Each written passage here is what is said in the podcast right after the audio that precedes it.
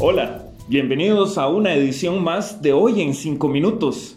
A partir de este momento repasamos las noticias más relevantes de este miércoles 8 de marzo. En el marco del Día Internacional de la Mujer hubo una lluvia de críticas contra Casa Presidencial por un video publicado en redes sociales, en donde una mujer religiosa emitió un mensaje que fue calificado como machista, equivocado e indignante. En este día también es importante indicar que las luchas de las mujeres están lejos de acabar. Los números de la violencia intrafamiliar en el país así lo prueban.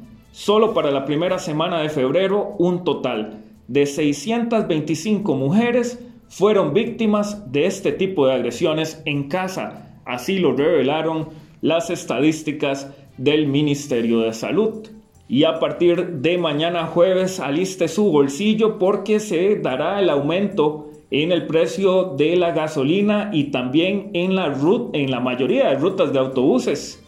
La gasolina super a partir de eh, la medianoche costará 48 colones más cara, mientras que la gasolina regular aumentará 86 colones. El diésel, eso sí, hay que recordar que el diésel tendrá una disminución de 30 colones en el precio por litro. En cuanto al, aumento del costo de los pasajes eh, de los autobuses, se aplicará en 187 rutas. El aumento va desde los 5 a los 620 colones y responde al precio de los combustibles, los salarios, insumos y gastos administrativos que se contemplan dentro de un ajuste extraordinario que realiza la ARECEP. Este miércoles también el organismo de investigación judicial eh, detuvo a dos oficiales de la fuerza pública quienes son sospechosos de colaborar con una banda de asaltantes de casas. Al parecer se presume que los oficiales vigilaban mientras los delincuentes entraban a las casas y realizaban los hechos delictivos.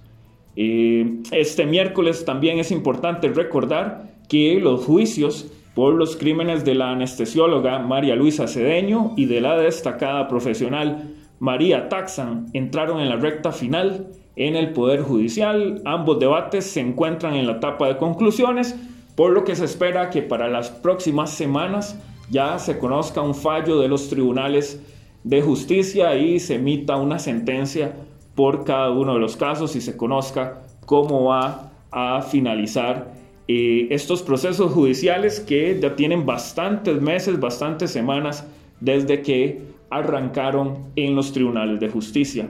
Otra noticia que apareció este miércoles en los medios internacionales, específicamente The Wall Street Journal, publicó sobre una denuncia que se presentó contra el costarricense, contra el ajedrecista costarricense Alejandro Ramírez, quien fue acusado de un supuesto abuso sexual por varias mujeres en Estados Unidos, entre ellas tres menores de edad.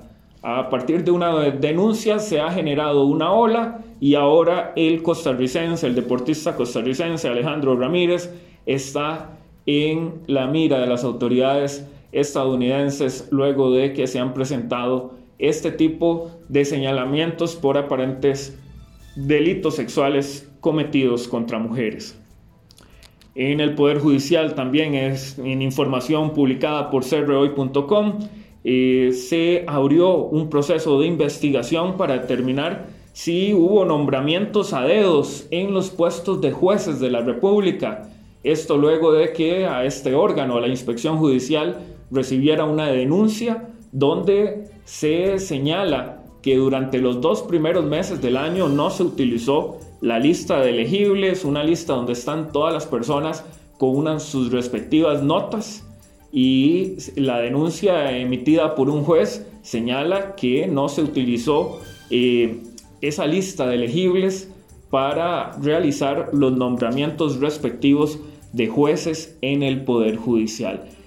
Otra información también muy relevante es que el proceso licitatorio sobre las tobilleras electrónicas del Ministerio de Justicia ya quedó en firme, adjudicado a Raxa y a unos socios brasileños. Esto es parte de toda la información que usted puede encontrar en crhoy.com, donde mantenemos informados sobre todo el acontecer nacional e internacional. Buenas tardes.